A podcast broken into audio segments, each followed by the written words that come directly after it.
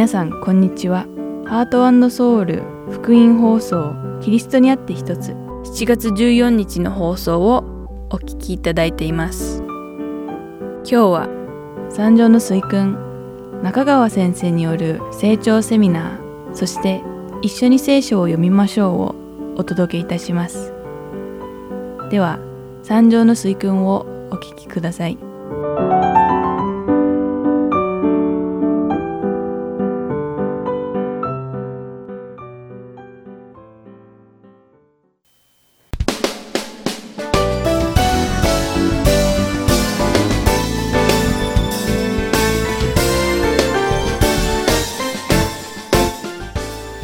んこんにちは。三条の水訓の時間です。お相手は横山幸子です。今回も一緒に皆さんと御言葉を学んでいきましょう。どうぞよろしくお願いいたします。さて前回はイエス様が語られた三条の水訓の背景概要対象となる聞き手そしてその目的などを学びました。私たちクリスチャンはこの世界でキリストを信じない人々と一緒に暮らしてはいますが、私たちは彼らとは一線を画した暮らし方をしなくてはいけないということを学びました。そして、旧約聖書と新約聖書の両方に、神様は聖なるお方なので、私たちも聖なるものにならなくてはいけないという同じメッセージが書かれていることも学びました。そして前回の最後に三条の水訓の目的とはイエス様の御言葉によって神様がお選びになった民としての内なる義とは一体何であるかを教えてくださることだと学びました。そして2回目の今回は三条の水訓の初めに出てくる八福の教えについて学んでいきたいと思います。それでは早速マタイの福音書の第5章の3節から読んでみましょう。心の貧しい者は幸いです。天の御国はその人たちのものだからと書かれています。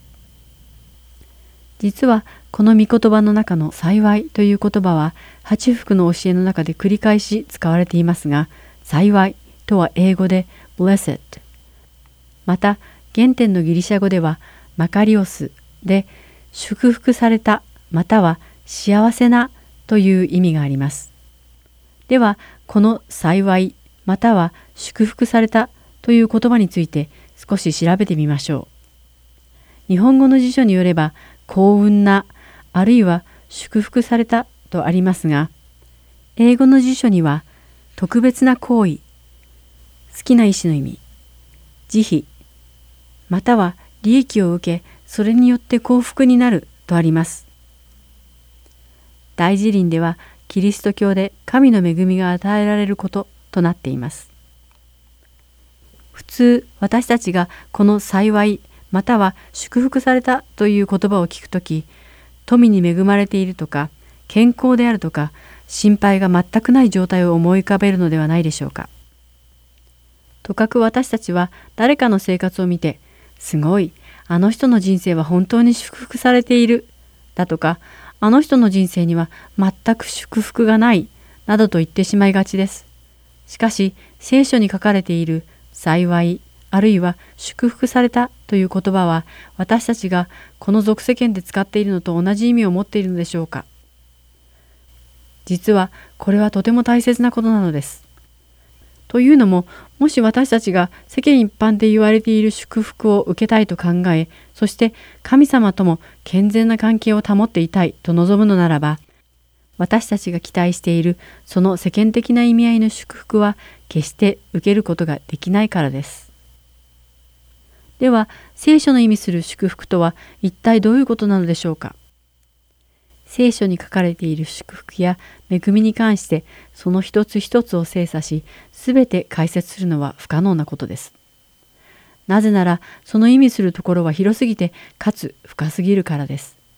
しかしそれらを全てまとめて一言で言うとしたら聖書の意味する祝福とは神様に従うことであるとなります。つまり裕福であるとか健康であるとかいう一般的な祝福は神様に従った結果としてもたらされたのであればそれはもちろん神様の祝福であると言えるのですが神様の御言葉に背いて富や快楽を求めてもたらされたのであれば、それは決して神様の祝福ではないのです。この違いは分かっていただけたでしょうか？神様はこの世界を創造された後にこの世界を祝福してくださいました。すべての創造は神様の制御のもとに入念に行われたのです。そしてそれこそがまた祝福なのです。では、三条の水訓に戻りましょう。このプログラムのリスナーの皆さんは、イエス様がこの説教の中で言われた祝福とは、物欲的なものでも世俗的なものでもないということが分かっているのではないでしょうか。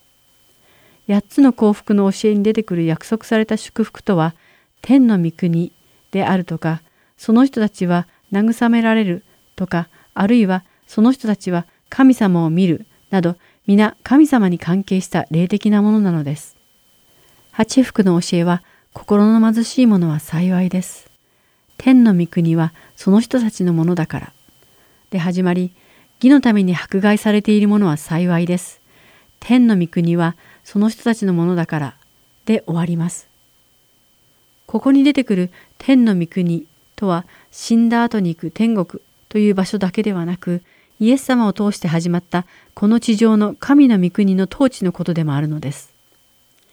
イエス様を信じて御霊によって生まれ変わった人は、神様の存在を経験することができ、また神の国の子として神様の統治のもとに生きるのです。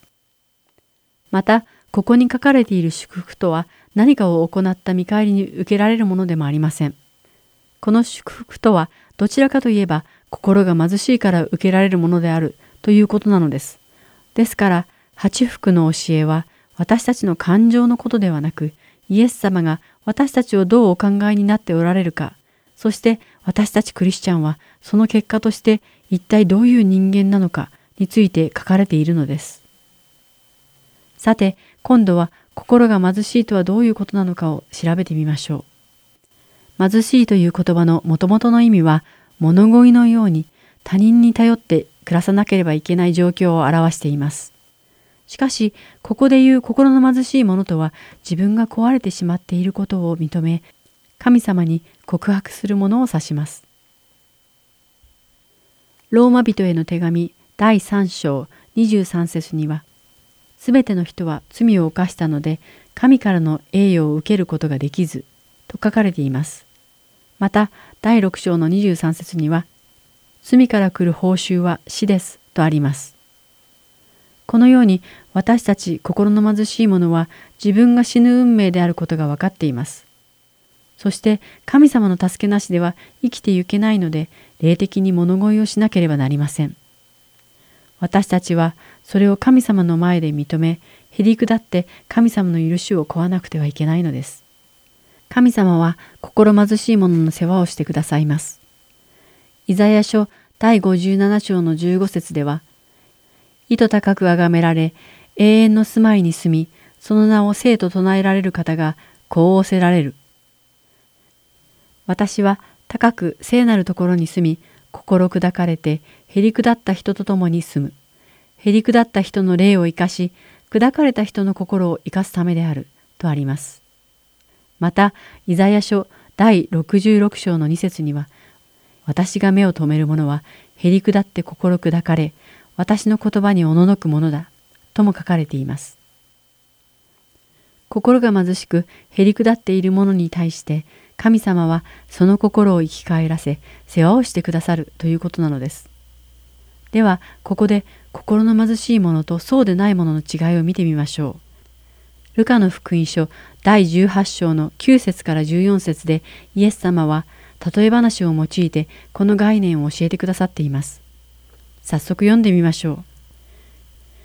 自分を義人だと自認し、他の人々を見下している者たちに対しては、イエスはこのような例え話をされた。二人の人が祈るために宮に登った。一人はパリサイ人で、もう一人は酒税人であった。パリサイ人は立って心の中でこんな祈りをした。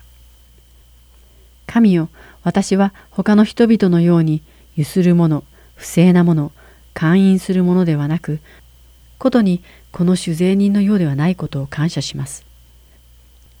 私は週に二度断食し、自分の受けるものは皆その十分の一を捧げております。ところが主税人は遠く離れて立ち、目を天に向けようともせず、自分の胸を叩いていった。神様、こんな罪人の私を、と書かれています。そしてイエス様はこの例え話を語られた後に同じく18章の14節でこう言われました。あなた方に言うが、この人が義と認められて家に帰りました。パリサイ人ではありません。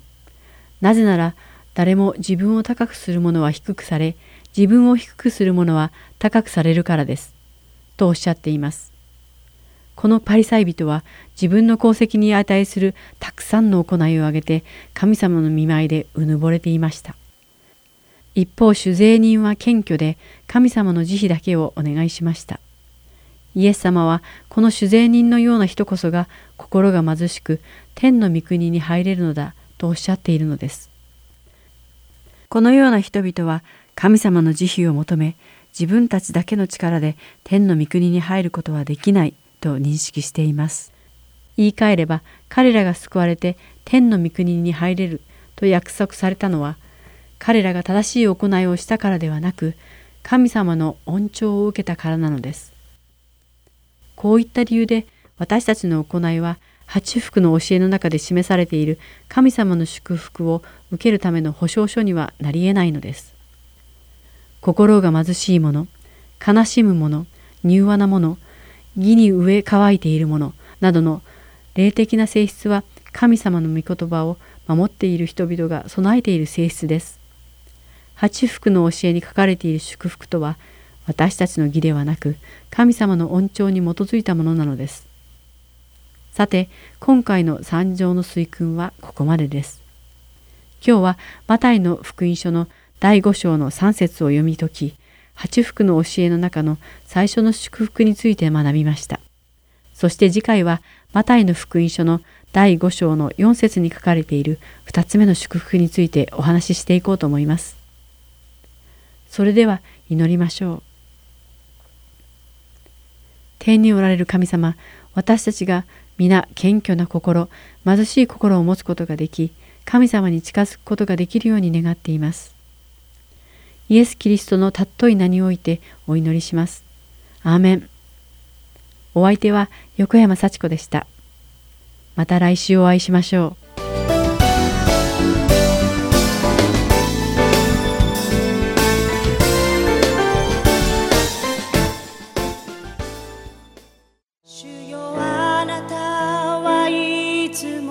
私の心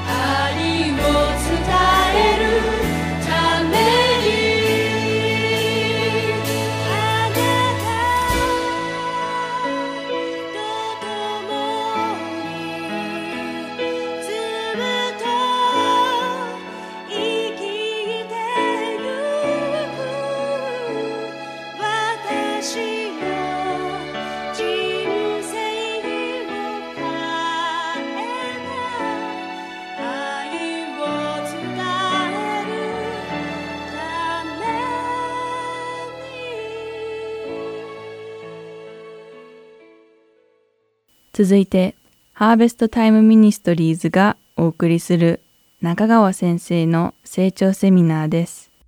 今日は人生は出会いで決まる第1課聖書との出会い後半をお送りします。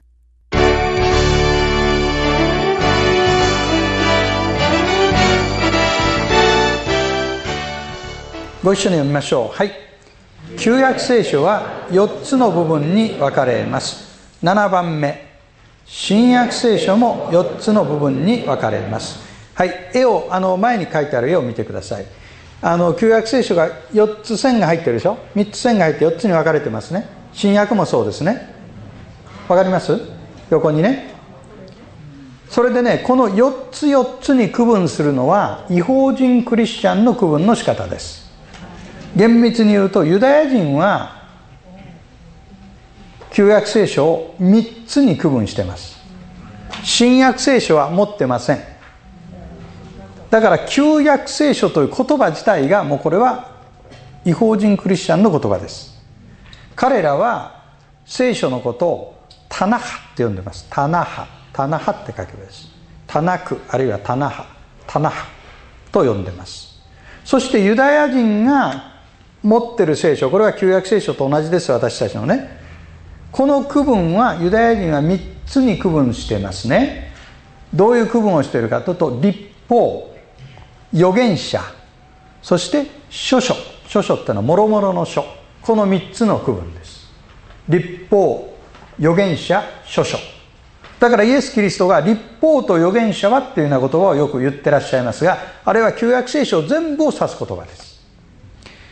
そのことは今は理解できなくても結構です。とりあえずは今から言う4区分を理解してください。旧約聖書は4つの部分に分かれている。1何？立法2歴史書3文学書4預言書。だから私たちが聖書を開くときに今聖書のどの部分を読んでいるかということをまず理解する必要があるね。そして旧約聖書は合計で39巻あります。これも違法人のカウントの仕方です。それから7新約聖書も4つの部分に分かれます。1は何ですか？福音書2が歴史書3が書簡4が預言書。だから旧約と新約とが対比されてますね。旧約の立法にあたる部分が新約では何ですか？福音書そうです。歴史書にあたる部分が歴史書。文学書にあたる部分が書簡。預言書にあたる部分が預言書。特に新約では預言書はヨハネの黙示録一つです。もちろん予言的要素はいろんなところに出てきますがまとめて予言について語ってるのがヨハネの黙示録です。ヨハネの黙示録の特徴は旧約聖書でいろんなところに出てきた予言を時間順に並べて説明をしてくれている。これがヨハネの福音書の特徴です。合計で新約が何巻 ?27 巻。旧約が39新約が27これを掛け算の九で覚えるんです。はい。3区27ね。3区27足し算すると66巻になる時々ね間違えて九九覚える人がいるんです。3波24とか言ってね。3区27ですからね。間違えないようにしてください。新約も旧約も4つの部分に分かれています。さあここが素晴らしいところですよ。聖書は分かりにくいっていうふうに考える理由は何かというと聖書の読み方聖書を解く鍵が見つかってないわけです。で聖書を解く鍵っていうのは2つあります。一つは読んでください。どうぞ。イエス・キリストを中心に読んでいかなければなりません。精霊の導きを受けなければなりません。これがねこの2つが極めて重要ですからちょっと時間をかけて説明しましょうね。聖書を読む時はイエス・キリストを中心に読むということ。これが聖書を開く鍵になる。なぜかというと聖書のテーマはイエス・キリストなんです。イエスご自身がこう言っています。あなた方は聖書の中に永遠の命があると思うので聖書を調べています。その聖書が次何て書いてある？私について証言しているのです。ここで聖書っていうのは旧約聖書のことですよ。イエス・キリストは旧約聖書を取り上げてそれは私について証言しているんだとおっしゃったんです。ならばキリストを中心に聖書を読んだらどういう読み方になるかということを見ておく必要がある。で創世紀3章15節で罪によって堕落した人類を救うメシア救い主の約束がすでになされています。これはアダムとエバが罪を犯した直後に神が語ってらっしゃる言葉です。神は蛇に語っています。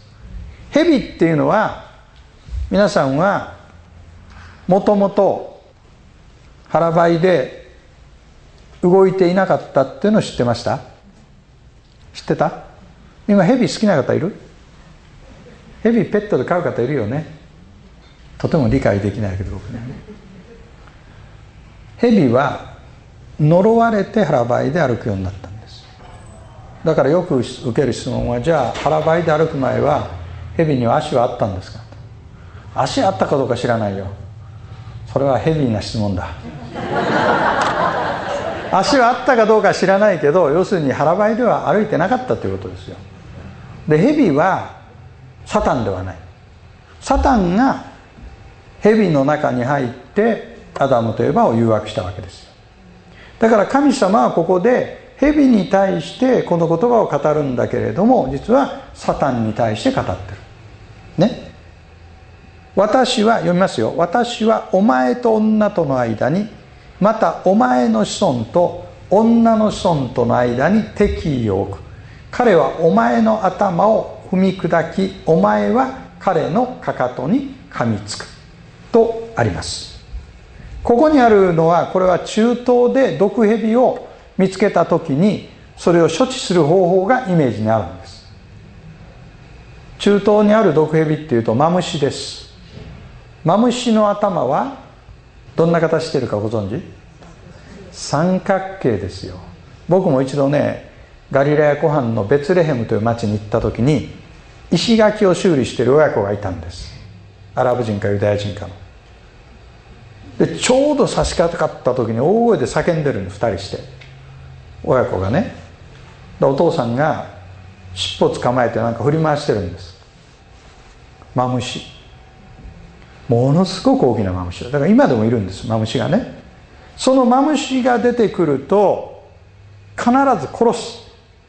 どうしかと逃がすといつやられるか分かんないから。その時にどういうふうにするかっていうとマムシの三角形の頭にかかとをグッとやってグッと踏みつけるわけです。どう？今力入ってた？ね？こうやってグッ！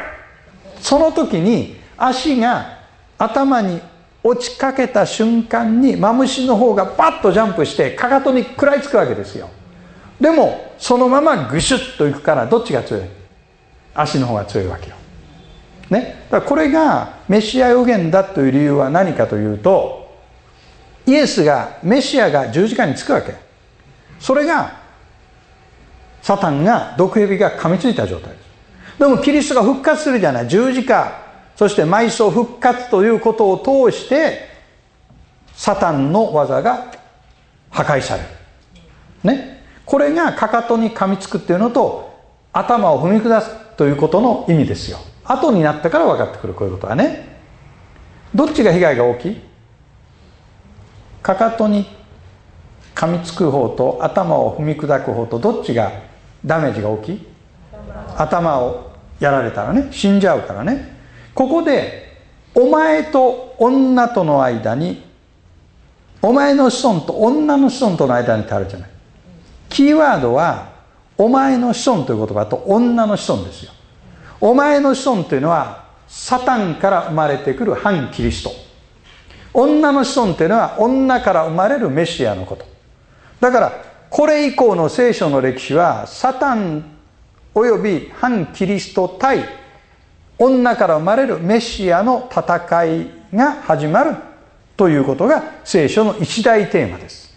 これがシンフォニーを聴くかのようにまず創世紀の3章という一番の始まりのところで大きなテーマが紹介される。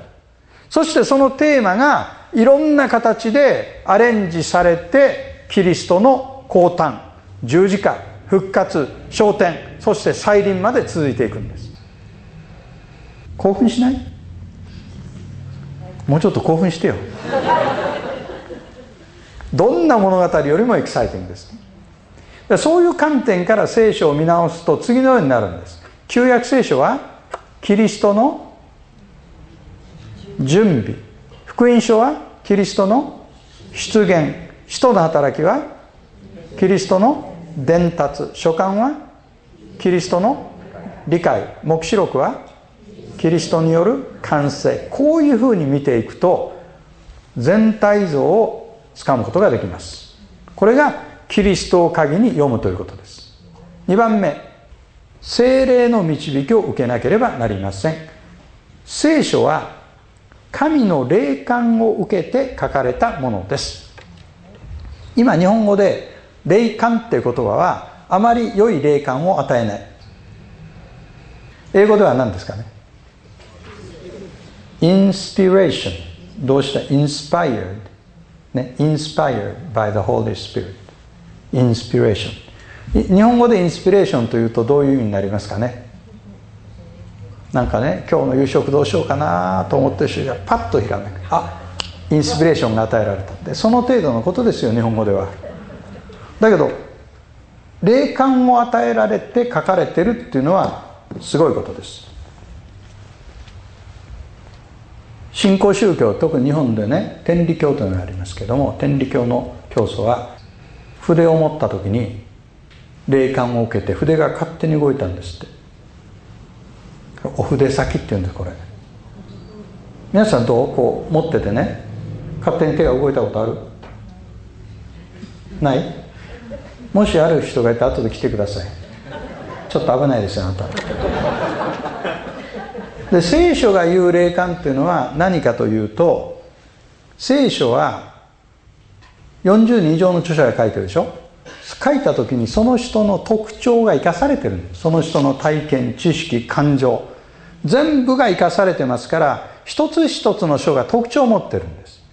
だけども著者が精霊である神様であるということは人間の著者がそれを書くときに書いた結果が誤りないように精霊が守り導かれたということ。ピリオド。それだけです。いかにして霊感があったかというよりは書かれた結果に対する神の保証。これが聖書が言う霊感のことです。だから記者の人格学び特徴を生かしつつ記述の過程で神の守りがあったということが聖書が言う霊感です。今あのガソリン代がすごいよね、まあ、ガソリン代が値上がりしてちょっと困ってるという方はどれぐらいいるの？困ってない手を挙げない方いたらね。困ってない方もいるわけだね。そういう方はね2つの可能性しかないよ。よっぽどお金持ちか。車を持ってないかどっちか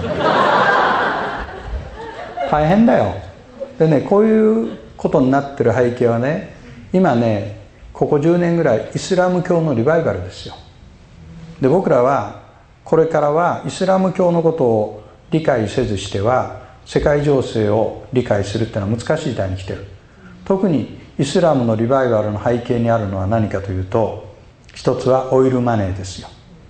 オイルによってねたくさんのお金が残っていく。オイルマネーっていうのは自分で使う分と収入と引き算するわけですよ。で残ったのがオイルマネーです特に資本主義国ですと豊かになるとみんな消費するからね。それがまた循環していくんですよ。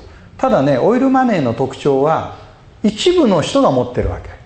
でね一人の人の需要がねいかにお金を使ってもそんなに使えるもんじゃないよ。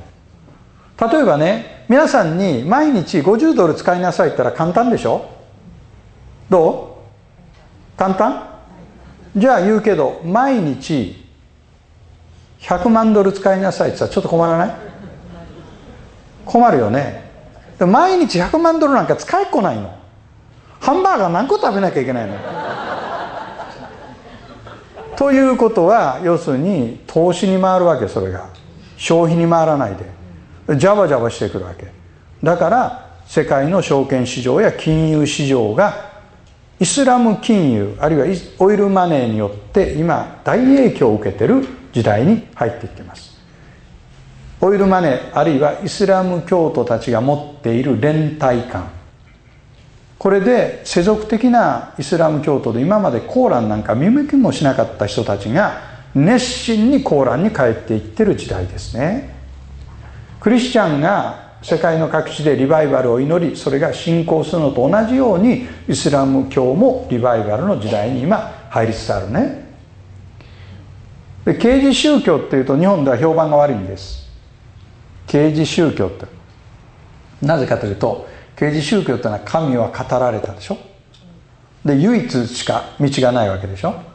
でこれしかないっていうから戦争になるんだって。乱暴な議論なんだけどね。だから日本の文化人たちが一般的に言うのは日本的な宗教観が一番いいんだって。どんな宗教観ですかみんないいんだ。みんな仲良くやるのが一番いいんだと言ってるわけですね、まあ、日本国内で言ってるうちはいいですよ。で一方刑事宗教の世界に出ていくと相手にされないね。で一番問題はね絶対的主張をするのがまずいって言ってるわけでしょ。だからみんなで何でもいいんだからいろんなものがいいんだからって言ってるわけね。じゃああなたの主張は絶対的主張じゃないんですか。わかる？ちょっと難しいねここね。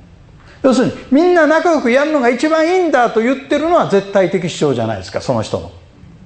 だから一神教でも多神教でも論じてる論じ方は同じだということ。みんな自分の立場を正しいと考えて発言してるわけだから。だからコーランっていうのは何であるかということを僕らはここで考えなきゃいけない。前回のバージョンではそういうことを話す必要全然なかったんです。今回のバージョンでは話す必要が出てきてるんです。でキリスト教の聖書とイスラム教のコーランとの差は何か。まず一番大きな差は聖書は読んだら分かる。コーランは読んでも分からない。私はコーラン何回も読んだけどいまだに読んだ感じがしない。分かった感じがしない。それは分かるようには書かれてない。分かることを前提に書いてはいないコーランは。2つ目の違いはコーランっていうのはマホメットという人がある短時間のうちに神の言葉を聞いて書いた。マホメットが最後の最大の預言者でありアッラーこれはアラビア語で神ですね。アッラーがマホメットに語ったんだ。ユダヤ人たちは神から与えられた啓示を曲げた。クリスチャンも神から与えられた啓示を曲げた。だからイスラム教がナンバーワンでこれが完成した宗教である。というのがイスラム教の考え方。まあ平ったく言えばね中華料理みたいなもんですよ。後になるほどいいものが出てくるっていうね。ちょっと何ですか？時差があって笑ってますね。要するに後に出るものほどいいってイエスもね預言者の一人ですよ。でもマホメット以下ですで旧約新約7章たくさん取り込んででコーランをよく読んでみると刑事宗教の観点からいくとね聖書は何年にわたって書かれてきたの？1600年。何人の人が書いてんの？40人以上の人が書いてる。だから新しい啓示が出た時に過去にある啓示に照らし合わせてそれをチェックすることができる。だから牧師は今でも皆さんもそうですよ。聖書を学ぶ時に新約聖書を学ぶ時に旧約を開けるわけですよ。それは過去にすでに与えられた啓示に基づいて次の啓示を読んでいくわけ。ですこういうのをねちょっと難しい言葉であの徐々に徐々に積み重なるという意味でね全身的啓示っていうね徐々にという言葉です。前に進むじゃなくて徐々に徐々に積み重なってきた。これを全身的啓示って英語ではね progressive revelation って言うんです順番に順番に積み重なってきた。から聖書を読む時にはどこまで啓示が進んでるかということを前提に読まなきゃいけない。コーランの場合は短時間のうちにマホメットが啓示を受け取ったって言ってんだから。ただそれはほとんど超過半の世界です。難しいかな？超過半の世界って。オンかオフの世界0か1の世界。つまり信じるか信じないかどっちかの世界です。僕は聖書を読んで自分がクリスチャンになれたのは理性的にこれが正しいかどうかを問いかけてその吟味に耐えた本だから僕はクリスチャンになることができた。本当に感謝しています。クリスチャンになるというのは複雑な施策をしながら同時に幼子のような単純な信仰を持つことができる。この2つが両立するところにキリスト教信仰の素晴らしさがある。でもそれが超か半か0か1か。信じるか信じないか。信じる者には神の言葉になるというようなアプローチではいささか心もとない。それでコーランの啓示というものがたった一人の人が聞いた啓示でしかもわずか20年以内に書き終えたものであるということに私たちは注目し聖書とコーランとは啓示宗教とは言うんだけれどもそのあり方が全く異なるということをしっかりと心に受け止めておく。必要がありますよく聖書分かりたい分かったら信じるからという人がいます。皆さんは皆さんの体験の中で聖書を読んでてある時突然聖書が分かり始めたって方いると思うんですね。ある時突然。なぜかというと信じて読むようになったからです。だから聖書に近づく場合は分かったら信じるという近づき方以外に分かるために信じるという近づき方もあるんです。理解するために信じよう。信じたら分かる。なぜかというと精霊の導きによって今まで見えなかったことが見えるようになってくるからです。そして聖書の目的は一緒に読みましょう。聖書の目的は私たちに永遠の命を与えることです。永遠の命とは質的に新しくされた命です。これは単に長生きするということじゃないんです。いつまでも命が続くということじゃないんです。強調点は質的に新しくされているということです。今までの自分ではなくて新しい自分が生き始めるために。これが聖書が与えられている目的ですね。では後半の絵を確かめてみましょう。またテキストの2ページに帰ってください。4つに分かれた旧約聖書。4つに分かれてる？次。4つに分かれた新約聖書。4つに分かれてる。手首につけられた2つの鍵。聖書を解く鍵が2つある。第一の鍵。キリイエス・キリストを中心に読んでいかなければなりません第二の鍵。精霊の導きを受けなければなりません。あの時々ね不思議な質問を受けることがあるんですね。この鍵はどうして違った形してるんですか？いや別に意味はないんだけどもあのこの絵は霊感を受けてるわけじゃないですからね。これ僕が考えてこれプロの人に書いてもらったんだけどあの先生これどこから持ってきたんですか？持ってきたんじゃないの？これ僕が考えて書いたわけですよ。作ったわけですよね。で作った時に旧約だからちょっと古めの鍵古いような鍵新約だから新しい鍵にしてあるだけのことであまり気にしないでください。それから9番目。光り輝く新約聖書。聖書の目的は私たちに永遠の命を与えることです。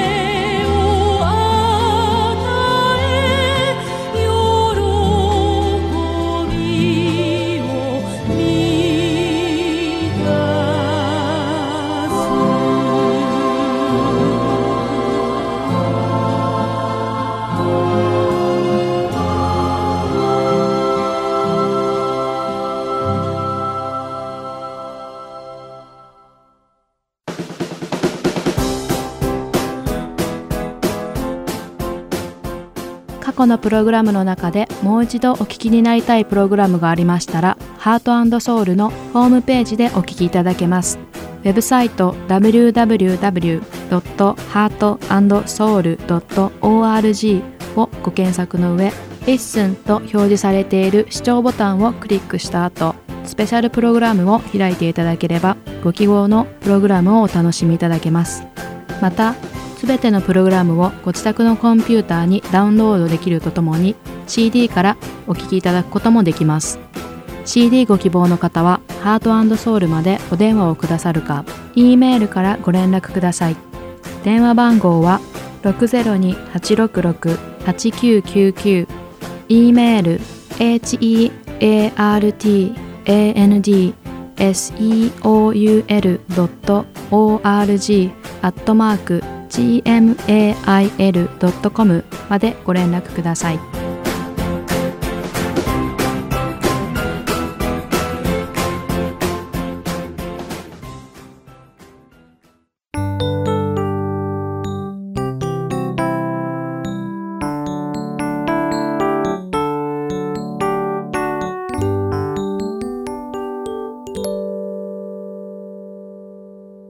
次は一緒に聖書を読みましょうをお聞きください。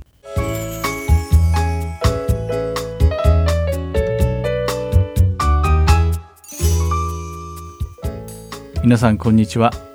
一緒に聖書を読みましょうの時間です。お相手はいつものように横山まさるです。今日も一緒に聖書を読んで御言葉を学んでいきましょう。それではしばらくの間今日もまたお付き合いください。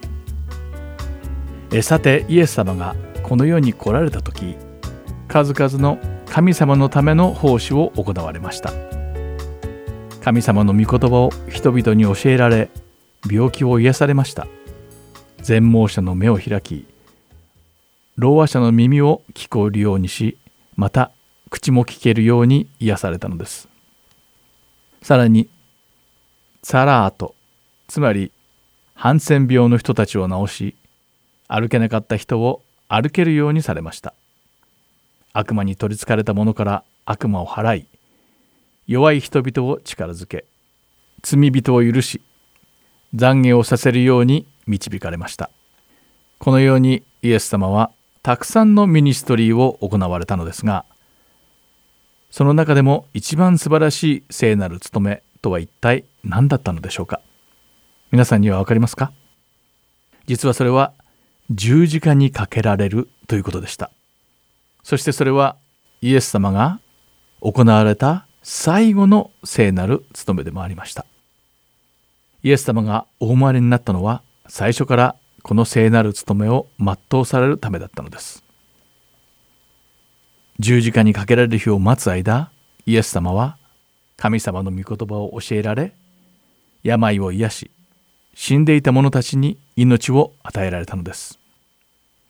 今日皆さんと一緒に読んでいくルカの福音書の第22章には十字架に貼り付けにさせるために連れて行かれる前にイエス様が人たちと晩餐をしている場面が記されています。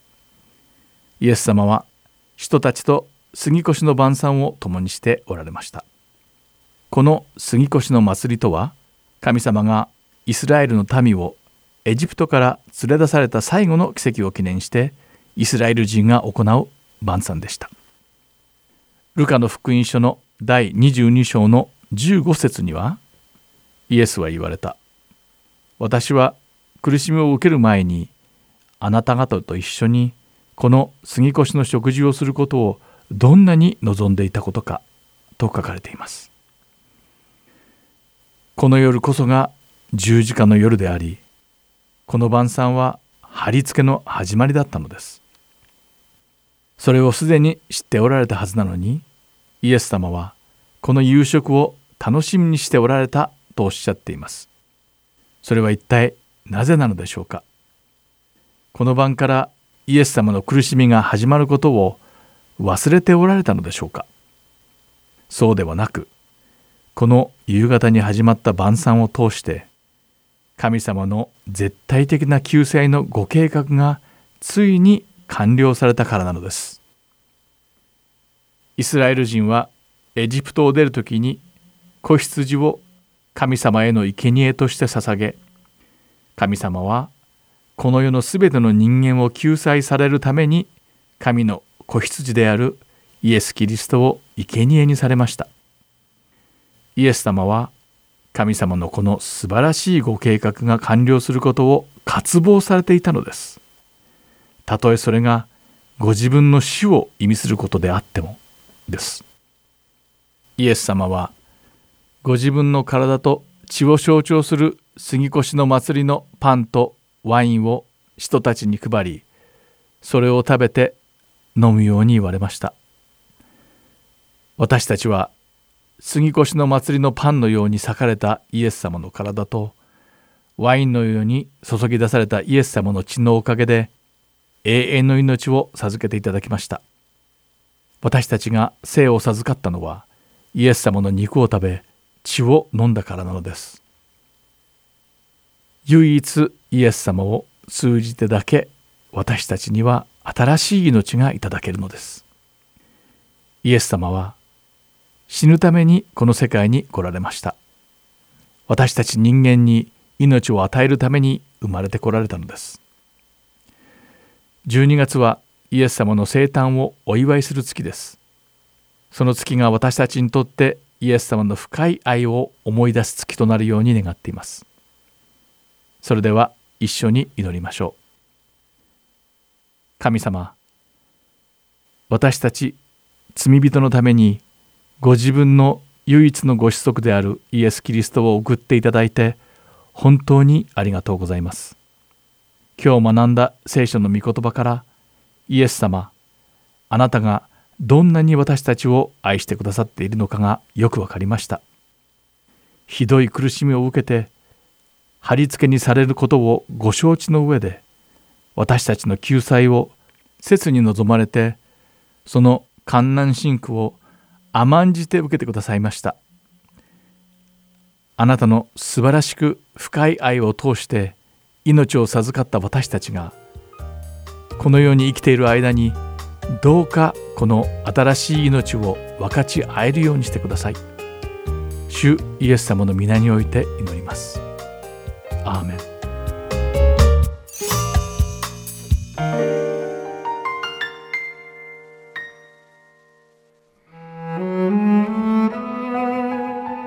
今週はルカの福音書第22章1節から23節をお読みいたします。さて、杉越の祭りと言われる種なしパンの祝いが近づいていた。祭司長、立法学者たちはイエスを殺すための良い方法を探していた。というのは、彼らは民衆を恐れていたからである。さて、十二弟子の一人で、イスカリオテと呼ばれるユダにサタンが入った。ユダは出かけて行って祭司長たちや宮の守衛長たちとどのようにしてイエスを彼らに引き渡そうかと相談した。彼らは喜んでユダに金をやる約束をした。ユダは承知した。そして群衆のいない時にイエスを彼らに引き渡そうと機会を狙っていた。さて、杉越の子羊のほふられる種なしパンの日が来た。イエスはこう言ってペテロとヨハネを使わされた。私たちの杉越しの食事ができるように準備をしに行きなさい。彼らはイエスに言った。どこに準備しましょうか？イエスは言われた。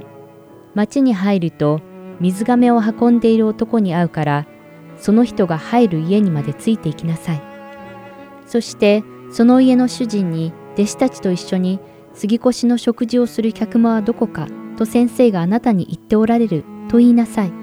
すると主人は席が整っている2階の大広間を見せてくれます。そこで準備をしなさい。彼らが出かけてみるとイエスの言われた通りであった。それで彼らは杉越の食事の用意をした。さて、時間になってイエスは食卓に疲れ、使徒たちもイエスと一緒に席に着いた。イエスは言われた。私は苦しみを受ける前にあなた方と一緒にこの杉越の食事をすることをどんなに望んでいたことか。あなた方に言いますが、杉越が神の国において成就するまでは、私はもはや二度と杉越の食事をすることはありません。そしてイエスは杯を取り、感謝を捧げて後言われた。これを取って互いに分けて飲みなさい。あなた方に言いますが、今から神の国が来る時までは、私はもはやブドウの実で作ったものを飲むことはありません。それからパンを取り、感謝を捧げてから裂いて弟子たちに与えて言われた。これはあなた方のために与える私の体です。私を覚えてこれを行いなさい。食事の後、杯も同じようにして言われた。この杯はあなた方のために流される私の血による新しい契約です。しかし見なさい。私を裏切る者の手が私と共に食卓にあります。人の子は定められた通りに去っていきます。しかし人の子を裏切るような人間は災いです。そこで弟子たちはそんなことをしようとしている者は一体この中の誰なのかと互いに議論をし始めた。今週はルカの福音書第22章1節から23節をお読みいたしました。ではまた来週。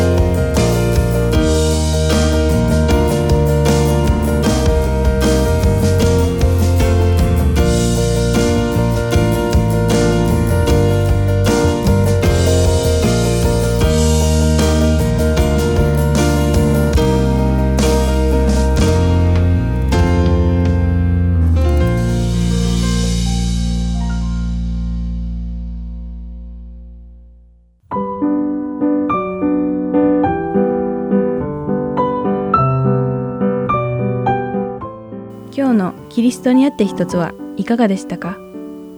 最後までお付き合いくださりありがとうございました。また来週お会いしましょう。